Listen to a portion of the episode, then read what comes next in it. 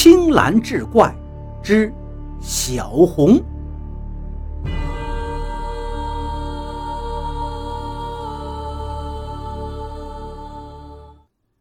书接上回，如今小红的尸身不翼而飞，一家人是大惊失色。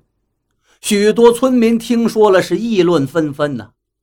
有的说，小红是穿着一身红色走的，这样的孩子阴气太重，一定会阴魂不散，搅乱阳间，得马上请高人收治才是上策。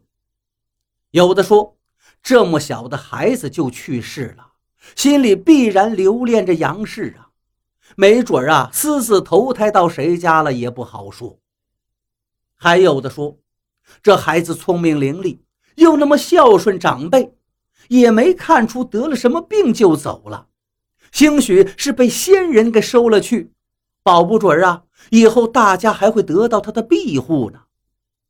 总之是众说纷纭，莫衷一是。但有一点是一致的，那就是一定得请个高人帮忙给看看，再做定夺。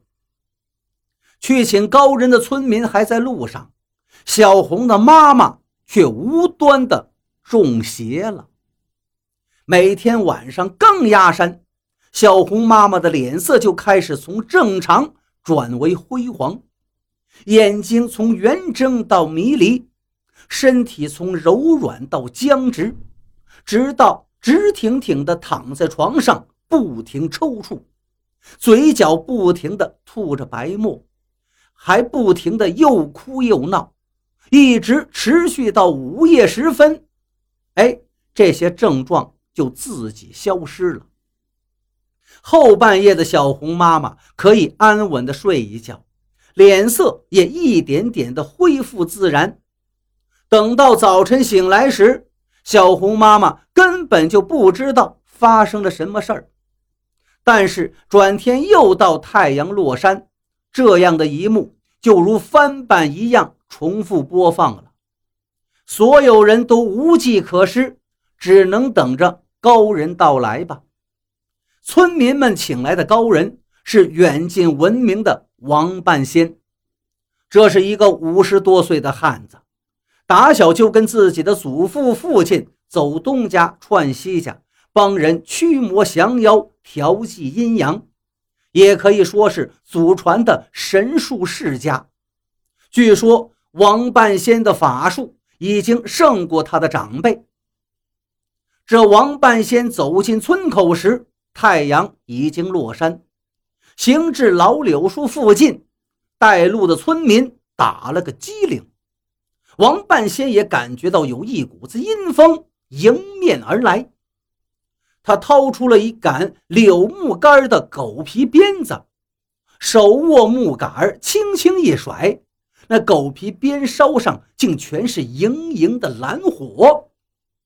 王半仙心里已经明白了几分。小红妈妈正在犯病，口吐白沫，不停地叨咕着。家里人不知所措地站在两边，看见王半仙进的屋来，就仿佛见到了救星一样。按照王半仙的嘱咐，小红爸爸在炕上放了一个小饭桌，又在桌上摆上四样小菜、一大壶陈年老酒。王半仙是稳稳地坐在桌边，顺手倒了两杯酒。酒香立刻是飘满了屋子。别总是翻腾以前的老账了，过来喝杯酒吧。王半仙对着空气在说话，屋门外站着的小红爸爸是惊诧无比。见没有任何反应，王半仙自己举起了杯，舔了舔嘴唇，故意传出赞许的吧嗒声。陈年旧事总有因，果报在前也留痕呐。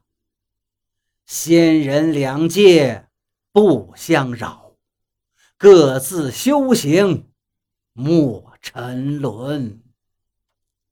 王半仙又对着空气一字一顿地说着。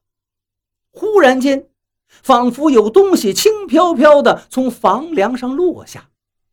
王半仙也不回头，只是把另一杯酒弯着胳膊送到了身后。在他身后，竟伸过来一只惨白的手，接过酒杯，一饮而尽后，又送回了空杯。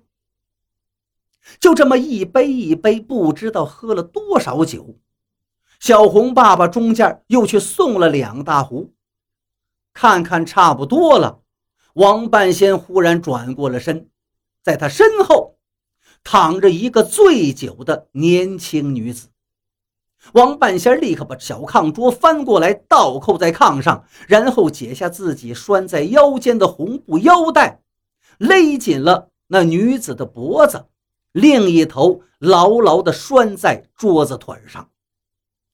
做完这一切，王半仙的酒劲还没过呢，一下子仰躺在炕上，是呼呼大睡。